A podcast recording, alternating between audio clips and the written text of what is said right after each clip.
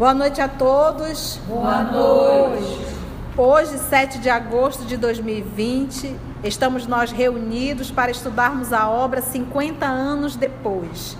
Nós já solicitamos encarecidamente a assistência do nosso Senhor Jesus, o amor de nossa vida e a, o amparo e a inspiração dos amigos espirituais para nos conduzir nesse trabalho. Lembrando que nós estamos em tempo de pandemia, então estamos em um grupo menor. E sinto falar, hoje nós não temos vozes masculinas, então não estranhe, porque você vai ouvir o nosso querido Elvídio com uma voz feminina e alguns outros também com voz feminina. Por isso que a espiritualidade sempre diz que nós, mulheres, já somos espíritos mais evoluídos porque olha a disciplina, só mulheres hoje na sala. Então, tenham compaixão de cada uma de nós, mas hoje só teremos vozes femininas. Mas eu tenho certeza com uma excelente interpretação. Então, já dando esse nosso início à nossa atividade, vamos pedir para a nossa irmã Aramita comentar o nosso último estudo. Bem, continuamos no capítulo 3, intitulado Sombras Domésticas, onde acabaram de chegar em casa da festa dada pelo sogro de, de Elvide Lúcio, que é o, o Fábio Cornélios, onde deu uma, uma festa magnífica, onde compareceu o imperador, o prefeito, e nessa festa ocorreu que o prefeito, Lólio Úrbico, deu em cima de Alba Lucínia, e a mulher do prefeito, a Cláudia Sabina, deu em cima do Elvídio Lúcio.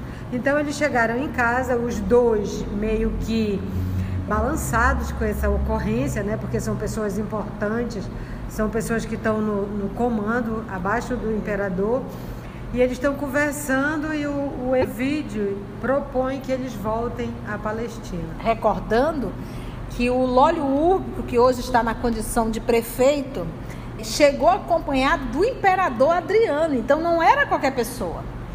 E Lólio Úrbico tem essa paixão recalcada pela nossa menina Alba desde o casamento de Alba. Ele a viu pela primeira vez num há casamento 20 há 20 anos atrás e desejou aquela mulher.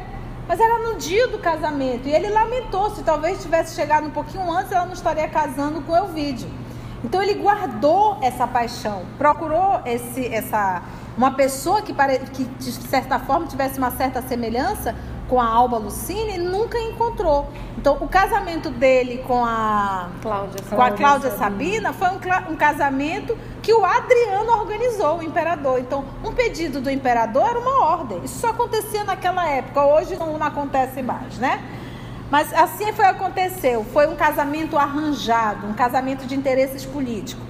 Então, o nosso, o nosso Lólio Urbo, na condição agora de prefeito, casou com Cláudia Sabina. Mas, por ironia do destino, a Cláudia Sabina é apaixonada da juventude, um relacionamento da juventude com Elvídio e o Lólio Úbico, então seu esposo, nesse casamento arrumado político, é apaixonado pela menina Alba Lucena. Então, nessa festa, essa festa foi o quê? O retorno do casal a Roma. A ideia do pai de Alba Lucínia era apresentar eles novamente à sociedade, dando boas-vindas e ali, um casal para um lado, outro casal, aquela mania de troca de casal para conversar, né? Numa festa social, isso era comum naquela época. O Lólio não contou conversa, foi para cima de Alba Lucínia. E sem dó e sem piedade. E a Cláudia Sabina foi para cima do Elvídio. Então os dois voltaram para casa, ninguém teve coragem de contar absolutamente nada do que tinha acontecido só decidiram fugir dali, voltar para a Palestina, né? Porque lá eles eram felizes e não sabiam. Por quê? Porque eles, eles percebem, como disse Aramita, que são pessoas que de certa forma estão hoje acima deles. Entendeu? E que poderão interferir bastante na vida. E nós vamos ver o quanto vão interferir. Então vamos lá então?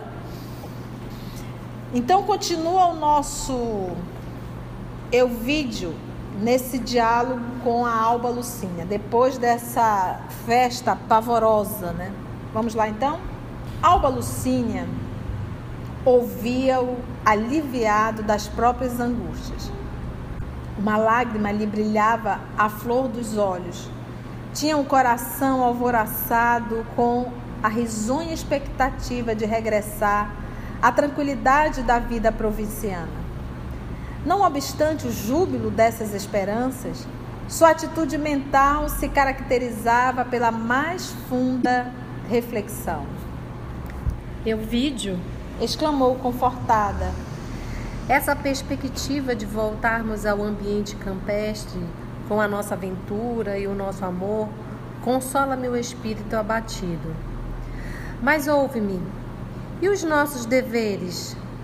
Que dirá meu pai da nossa atitude depois de haver lutado tanto para reajustar a tua situação à política administrativa do império? Enfim, desejo saber se não chegastes a assumir qualquer compromisso mais sério. Porque imagina, eles estavam. Gente, uma viagem naquela época levavam-se meses. Ele saiu da Palestina, voltou para Roma, vendeu propriedade, aqui estão construindo propriedade, e de repente, olha, vamos voltar de novo. Ouvindo-lhe as serenas ponderações, o patrício recordou subitamente o compromisso com o imperador, referente às construções de Tibur, e sentiu-se gelado depois da eclosão de suas entusiásticas esperanças, porque recorda que a menina Cláudia Sabina já entrou em contato com Adriano. Com certeza Adriano sabe do amor dela por Elvídio e já arrumou um trabalho para Elvídio em Tibu e que ela estaria junto. E já, ele já levou o ultimato na festa. Já levou o ultimato do imperador. Então, olha a influência que Cláudia tem sobre o imperador. Informou então a companheira da solicitação do César, respondendo-lhe ela com um suspiro de pesar, recordando que todo imperador era chamado de César. César era um título. No caso aí, esse César era quem? Adriano. Adriano. Neste caso, exclamou Alba Lucínia com uma ponta de contrariedade nas expressões familiares. É tarde para cogitarmos do nosso imediato regresso à província. O marido reconheceu com mágoa a justeza da ponderação, mas acentuou. Em última análise, falarei amanhã a Fábio Cornélio, expondo-lhe as minhas apreensões a respeito. E, mesmo que ele não aprove nosso regresso, mantenhamos esperanças pois os deuses hão de permitir nossa volta mais tarde. Embora a profunda intimidade daquele desabafo, nenhum nem outro se sentiu com a coragem precisa para revelar as penosas emoções daquela noite. Ou seja, nenhum e nem outro contou da cantada, que não era cantada, aquilo ali era assédio, assédio do assédio de Cláudia Sabina e de Urto. Os dois ficaram em silêncio. Eu acho que isso era muito comum para aquela época, porque nós vamos ver a mesma história no livro Há Dois Mil Anos, que os, o Pilatos vai literalmente assediar a nossa querida Lívia e a Lívia não comenta com seu esposo, o senador Públio Lento. E a outra faz fofoca e ele não comenta. E a outra faz fofoca e ele também não comenta. Eram, acho que, costumes. Eu acho que era, não tinha essa liberdade como tem hoje, né? Não. Embora a profunda intimidade daquele desabafo, nenhum e nem outro se sentiu com a coragem precisa para revelar as penosas emoções daquela noite. E, no dia, no dia seguinte, Ambos ainda se ressentiam do primeiro embate das lutas sentimentais que os aguardavam no ambiente da grande metrópole. Procurando o sogro, Elvídio Lúcio expôs-lhe, sem reservas, seus planos e desejos. Além de manifestar o propósito de voltar à Palestina, falou igualmente da pretensão imperial de utilizar os préstimos pessoais nas obras de Tibu. Fábio Cornélio, seu sogro, pai de Alba Lucínia, recebeu aquelas alegações tomado de surpresa. reprovando os projetos do genro e aumentando-lhe que semelhante ato demonstrava muita infantilidade da sua parte em tais circunstâncias. Não estava com a posição financeira consolidada? Não representava um fator de paz a sua permanência em Roma ao lado de toda a família? Não conseguir as graças de Adriano a ponto de se integrar no mecanismo político-administrativo com todas as honras de um tribuno militar? Em face da recusa obstinada, em voz baixa e em tom discreto, Euvídio relatou ao sogro as suas aventuras da mocidade, dizendo-lhe das novas pretensões de Cláudia Sabina e da sua difícil situação doméstica no sagrado aconchego da família. O velho censor ouviu-lhe a confidência um tanto surpreso, mas obtemperou. Meu filho, compreendo os teus escrúpulos. Entretanto, Devo falar-te com a mesma franqueza com que te confessas, esclarecendo que na minha atual situação dependo inteiramente do apoio de Lólio Úrbico e de sua mulher no mundo da política e dos negócios. Minha posição financeira, infelizmente, é agora muito, muito precária, em vista de, dos numerosos gastos impostos pelas circunstâncias. Se te for possível, auxilia-me nestas contingências. Não recuses a oportunidade que Adriano te oferece em Tibur e faze o possível por não desgostares o espírito vingativo de Cláudia, principalmente nas atuais circunstâncias de nossa vida. Ele procura o sogro dele, diz a situação delicadíssima que ele está vivendo com Cláudia Sabina e o sogro não quer saber. Olha, é o seguinte, eu preciso de lólio úrbico. Detalhe, ele diz aqui que a situação financeira dele não está boa, que ele depende, inclusive, inteiramente do apoio de lólio úrbico, e fez uma festa espetacular. E aí a gente para para pensar, ele diz assim, olha, é o meu casamento que está em jogo. Aí o pai diz não interessa. Olha aqui o que ele diz no final, olha. E faze o possível por não desgostares o espírito vingativo de Cláudia. Ou seja, cede. Faz, faça lá o que ela quer. Euvídio compreendeu a impossibilidade de abandonar o velho sogro e sincero amigo em tais conjunturas e buscou prover-se de energias íntimas de modo a não deixar transparecer qualquer constrangimento. Ademais, exclamou o censor, tentando fazer humorismo para dissipar as sombras do ambiente sentimental criado entre ambos. Espero não te percas em receio, nas, em receios pueris nas situações mais difíceis. Não tenha medo, meu filho, dessa ou daquela circunstância. Ou seja, a, a pressão da Cláudia Sabina é apenas uma circunstância. Vamos lá. E esboçando um sorriso benévolo, acrescentava: Sabes o que dizia Lucrécio há mais de 100 anos? Lucrécio, poeta e filósofo latino que viveu no século I Cristo. O que, é que ele dizia? Que a mulher é o animalzinho santo dos deuses. Bem, entre ambos esboçou-se então um riso franco e otimista, embora no íntimo continuasse o vídeo Lúcio a guardar as suas apreensões. Porque é como se ele falasse: manipula Cláudia Sabina. Você consegue, não é um animalzinho, você poderá ir adestrar. Por sua vez, Alba Lucínia, na manhã daquele mesmo dia, procurou aconselhar-se com sua mãe acerca de suas amarguradas reflexões. Mas Júlia Spinter, após ouvir-lhe a exposição dos episódios da véspera, com o coração tocado de pressentimentos angustiosos entre a situação da filha, replicou com os olhos úmidos, sem perder, todavia, a sua fortaleza moral. Filhinha, disse beijando-a. Atravessamos uma fase de lutas amargas, em que somos obrigados a demonstrar toda a nossa capacidade de resistência. Sei avaliar tua angústia íntima, porque na mocidade também experimentei essas emoções penosas, no torvelinho das atividades sociais Se me fosse possível, romperia com a situação e com todos, em benefício da tua tranquilidade. Mas. Aquelas reticências significavam tal desalento que Alba Lucínia se comoveu, interpelando. Que dizes, mamãe?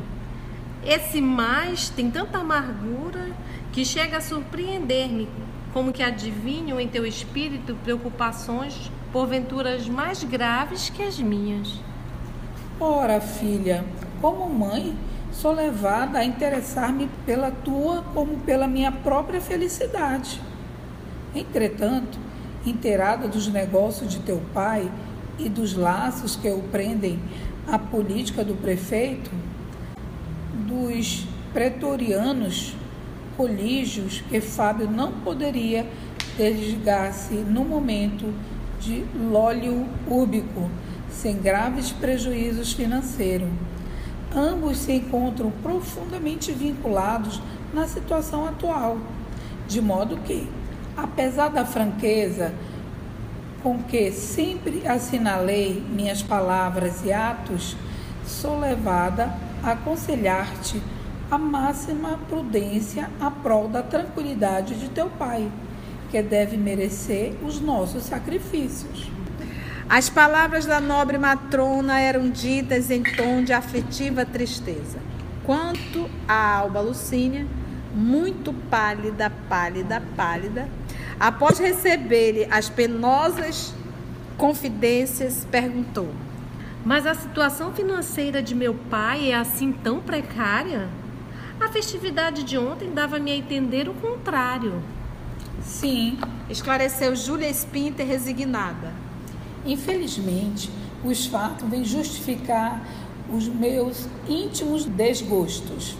Conheces o temperamento de teu pai e sabes da minha necessidade em lhe acompanhar os caprichos.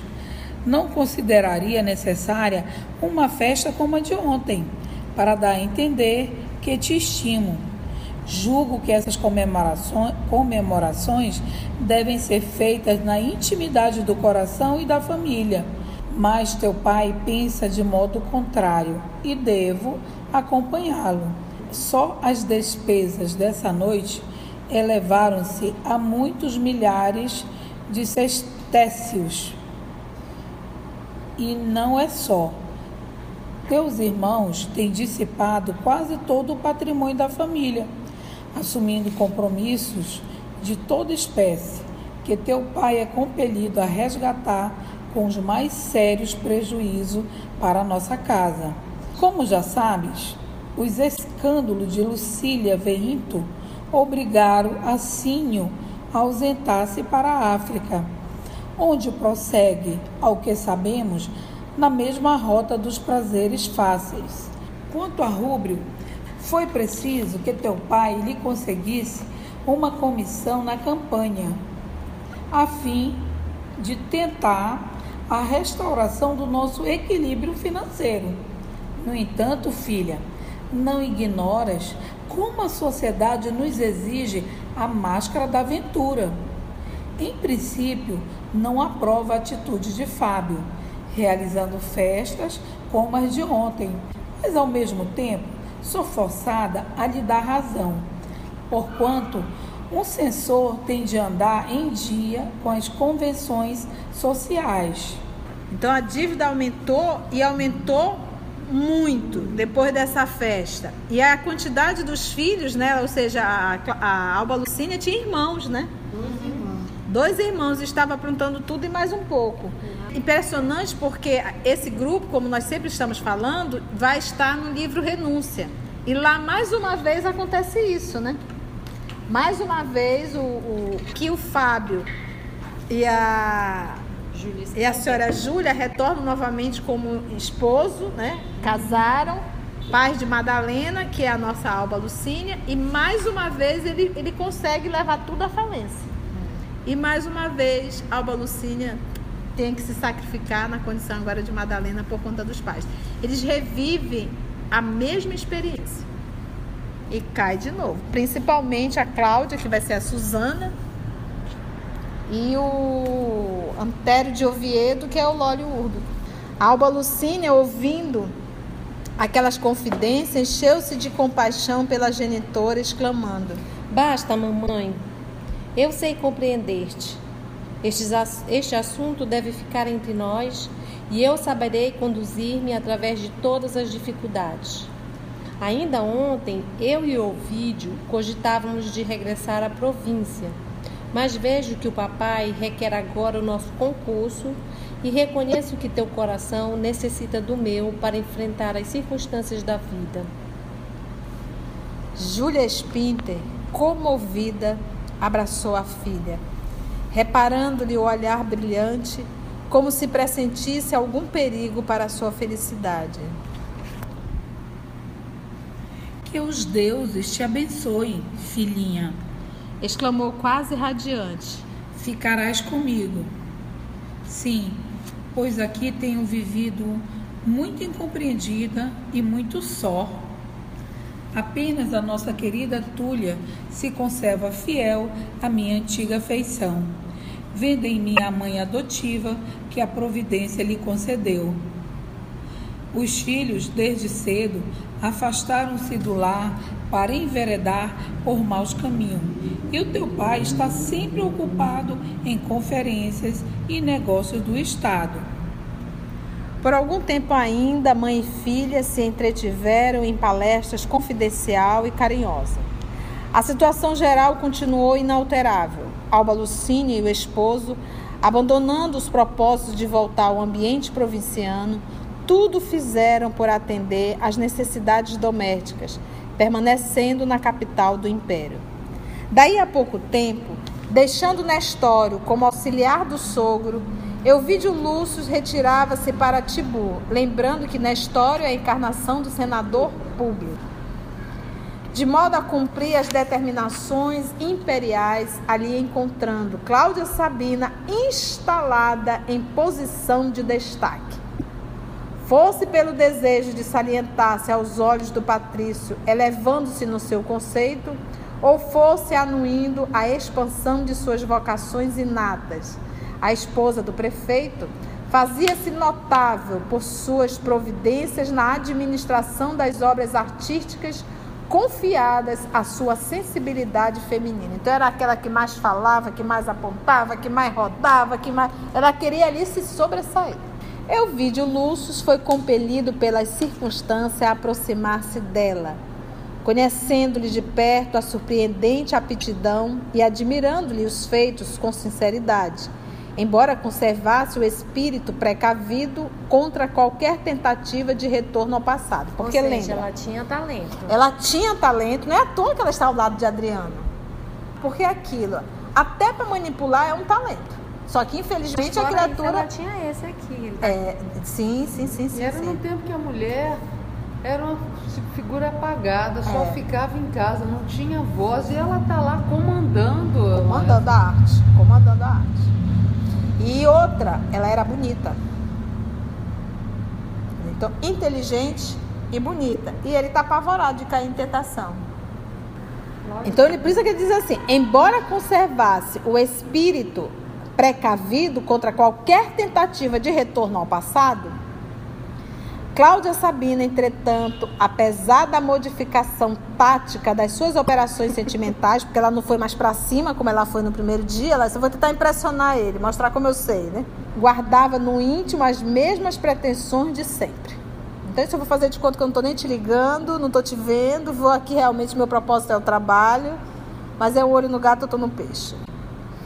Enquanto isso, Alba Lucínia começava a experimentar em Roma uma longa série de padecimentos morais. Lólio Úrbico não cedeu em seus propósitos, não obstante estar ciente das elevadas virtudes conjugais de Alba, tendo, porém, moderado os impulsos, ou seja, o esposo não está em casa. Gente, eu fico impressionada. A gente pensa que mudou, não mudou não. A sociedade romana de então amava os desportos e fazia questão de conservar as tradições de liberdade no mecanismo das relações familiares. circunstâncias que lhe facultava visitar a casa do patrício ausente, sob as vistas benévolas de Fábio Cornélio, que via no seu carinhoso interesse um motivo de honrosa distinção para a família. Tudo menos honrosa. É, porque a visita do prefeito Lólio Úrbico. Contudo, a nobre senhora, que conhecia as necessidades paternais, não se sentia com a precisa coragem para confiar ao velho censor os seus justos receios, sujeitando-se desse modo a tolerar a amizade que o prefeito lhe oferecia, aceitando-a com a inatacável do seu caráter. Euvídio Lúcio vinha ao lar quinzenalmente, de 15 em 15 dias. Todavia, essas surtidas a Roma eram excessivamente rápidas para poder combinar devidamente com a esposa a solução de todos os assuntos que os preocupavam. E o tempo corria, carregando sempre as suas reservas preciosas. Alguém havia que se interessava a fundo pela situação do prefeito, espionando-lhe facilmente os menores passos. Esse alguém era a Téria, que na própria casa dos amos podia observar-lhe o interesse, ouvir-lhe as impressões e as palestras, acompanhando as suas atitudes sentimentais. Lembrando que a Téria é uma espiã colocada dentro da casa do casal, amando de quem? Cláudia Sabina. Muito bem. Dois longos meses haviam transcorrido nessa situação, quando um dia vamos encontrar Lucínia e Túlia na maior intimidade em palestra amena e confortadora. Após as pequeninas bagatelas sociais, a esposa de Elvídio falou confidencialmente das suas torturantes impressões íntimas, expondo à amiga da infância os seus receios em face da prolongada separação do esposo, que, obedecendo a caprichosas determinações do destino, parecia continuar indefinidamente na cidade da predileção imperial. Túlia Sevina, sua amiga de infância, olhou-a fixamente, murmurando em tom discreto. Sei justificar as tuas preocupações, ainda mais continuando eu vídeo junto de Cláudio. Por que ligas tanta importância a essa circunstância? Interrogou, Amiga. é, interrogou Alba Lucínia admirada. Nunca soubestes então, amiga? De quê? Disse a outra duplamente curiosa. Túlia compreendeu que a amiga, longe dos ruídos da corte, por muito tempo, não chegara a conhecer o passado em sua minudez. Ela não sabia do TTT entre o, Escuta o babado, o. Elvídio Bobinha, e a Cláudia. bobinha. Vamos saber então agora, junto com ela. Amiga, há muito tempo ouvi dizer que Cláudia Sabina e Elvídio Lúcio tiveram seu romance de amor na mocidade. Creio que não ignoras ter sido essa criatura portadora de beleza singular em outros tempos, muito antes que o destino a arrancasse da pobreza de sua condição social. Vamos ver o que, que a Alba Lucínia falou. Nunca cheguei a sabê-lo. Murmurou Alba Lucínia, visivelmente sobressaltada. Mas conta-me tudo o que sabes a respeito. Hum, fofoca vai rolar, vai. Nunca ouviste também a história de Silano? Perguntou ainda a Túlia Sevina, aumentando o interesse provocado por suas palavras. Gente, Silano é o filho bastardo de Cláudia Sabina com Elvide. Sim, sei que Silano é um rapaz que meu sogro adotou como seu próprio filho, sabendo igualmente que quando ele nasceu, muita gente acreditou fosse filho de Elvídio, com uma criatura do povo nas suas aventuras da mocidade. Ah, então de Ampassan ela sabia, só não estava sabendo que essa pessoa aqui do povo é a Cláudia Sabina. Muita gente acreditou, ele pensou que é fofoca. Muita gente acreditou, mas aí é, fofoca. Menos eu, mas, que eu sei que ele é bom, meu é, marido. tá certo. Amiga, conheces toda a história nos pormenores mais íntimos? Ah, eu sei apenas que o pequenino foi enjeitado à porta de Quinéio Lúcio, que o acolheu com a sua habitual generosidade. Muito bem, minha amiga, tenho que te contar. Mas não faltou quem visse Cláudia Sabina ainda jovem e plebeia, abandonar a criança, alta madrugada, no local a que te referistes, endereçando a Quinéio Lúcio um bilhete expressivo. Em qualquer hipótese. Esclareceu Alba Lucínia, apesar de impressionada com aquela revelação. Eu acredito que Evídio foi vítima de uma calúnia infame. Não digo o contrário. Volveu a amiga. Mesmo porque Sabina, ao que se diz, era dessas criaturas, tu sabes, que vivem cercadas por ansiedades diferentes. A esposa de Elvídio experimentava uma dor imensa no íntimo. Desejou chorar, desabafando as mágoas que lhe açoitavam o peito, mas sua fortaleza moral superava em seu espírito todos os sentimentos. Não lhe foi possível, contudo, dissimular o sofrimento diante da carinhosa irmã espiritual dos primeiros tempos, deixando transparecer de olhos úmidos suas amarguras e receios. Túlia Sevina beijou-a longamente, dizendo-lhe a meia voz: Querida Lucinha, também eu já sofri essas angústias que vens experimentando, mas encontrei um remédio eficaz. Queres experimentá-lo? Sem dúvida. Onde encontrar esse recurso? Ouve-me! Exclamou a amiga com as características da sua bondade confiante quase infantil. Certamente já ouviste falar de Lucília Veinto e de seus escândalos na corte. Certa feita, Máximos deu mostras de sua inclinação por essa mulher, chegando a abalar profundamente a nossa felicidade doméstica. Mas, salve a súbria, ensinou-me a procurar uma reunião cristã, na qual pedi as preces de um venerando ancião que ali pontifica na função de sacerdote. Desde que me validei recurso, meu marido voltou ao remanso do lar aumentando o quinhão da nossa aventura conjugal. Mas foste obrigada a qualquer compromisso? Interrogou Alba Lucina, eminentemente interessada no assunto. É interessante, é interessante esse movimento de buscar um auxílio espiritual. Normalmente nós temos essa tendência. Quando estamos vivendo uma experiência, a gente busca uma instituição para que a gente possa ter todo um apoio e sair dessa condição. Porque nós sabemos que há casos, nesse caso aqui específico, de influências espirituais.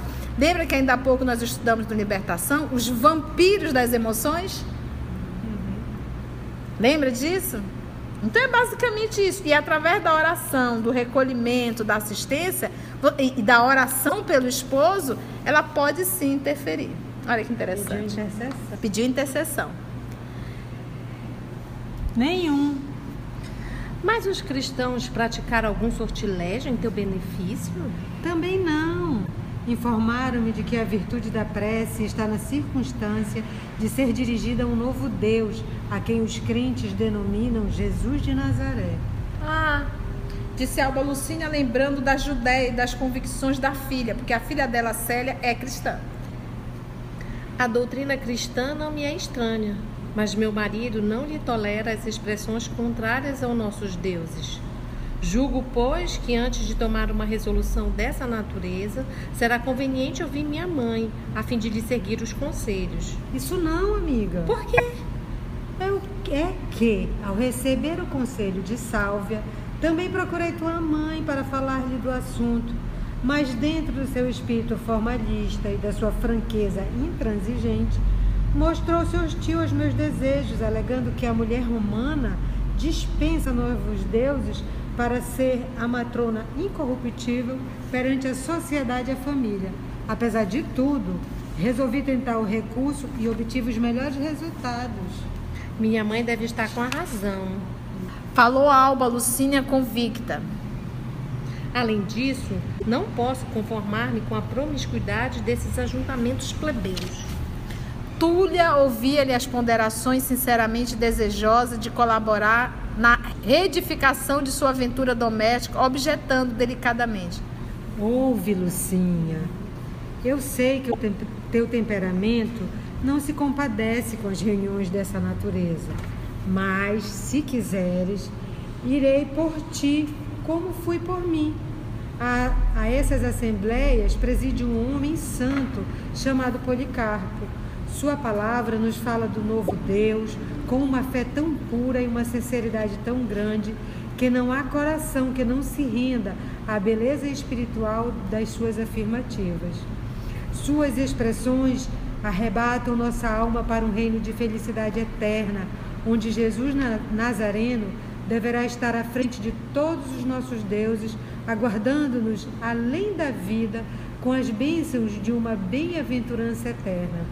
Não sou cristã, como sabes, mas fui beneficiada pelas suas orações e, ao contrário do que afirmam, posso testificar que os adeptos de Jesus são pacíficos e bons.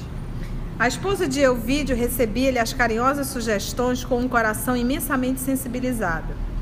E irás sozinha, sem a proteção de, um guarda, de uma guarda? Perguntou com admiração. Por que me perguntas? Os cristãos são vítimas de medidas vexatórias por, to, por parte das autoridades governamentais. Porém, irei ter com eles confiadamente, uma vez que se trata da tua felicidade pessoal. Tens uma fé assim tão grande nessa providência? Interrogou Lucínia com interesse e reconhecimento. Confiança total, amiga. E fazendo um gesto expressivo, como se houvera recordado um recurso novo, acrescentou: Ouve, querida. Já que me falaste das predileções de Célia por essa doutrina, apesar do nosso segredo familiar sobre o assunto, por que não me permites o prazer da sua companhia? Essas reuniões se realizam nas velhas catacumbas da Via Momentana e, é e o local é muito distante.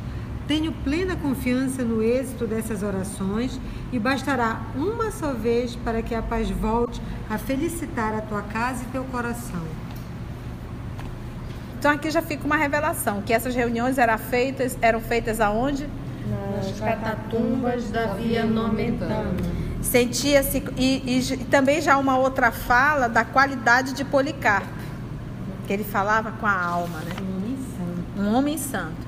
Alba Lucínia sentia-se confortada com as promessas da amiga, considerando-lhe a, a fé profunda e contagiosa, na grata perspectiva da felicidade doméstica, e acrescentou: Vou pensar e depois combinaremos.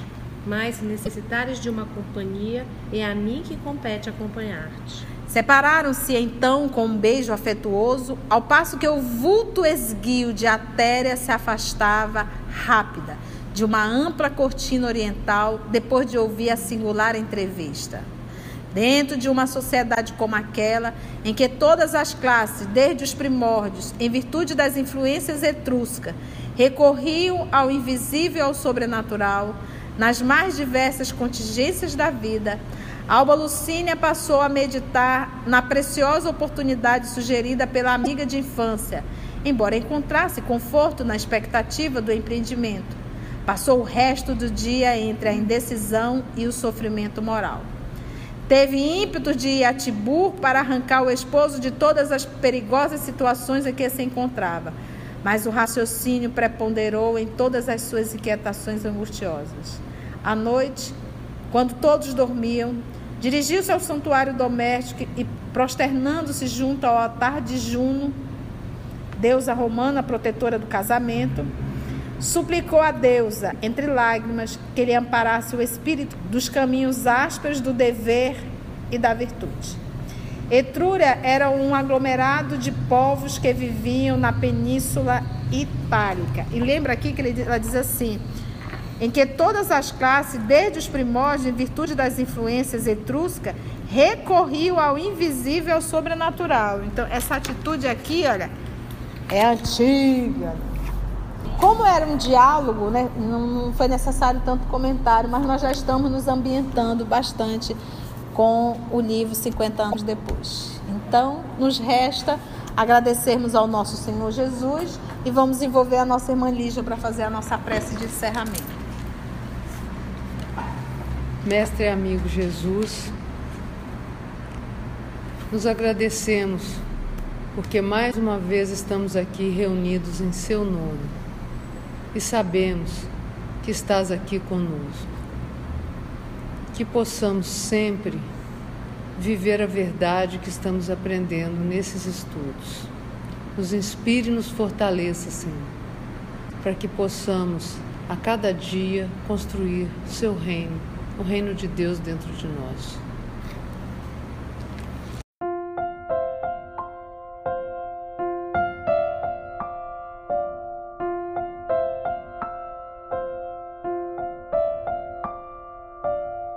Trabalho do Cristo ele é sempre coletivo, ele não é individual, não está centralizado sobre a cabeça de um. Somos o EOS, esse grupo que Jesus foi construindo ao longo dos anos. E estamos nós aqui estudando e tendo a alegria de poder compartilhar com todos vocês.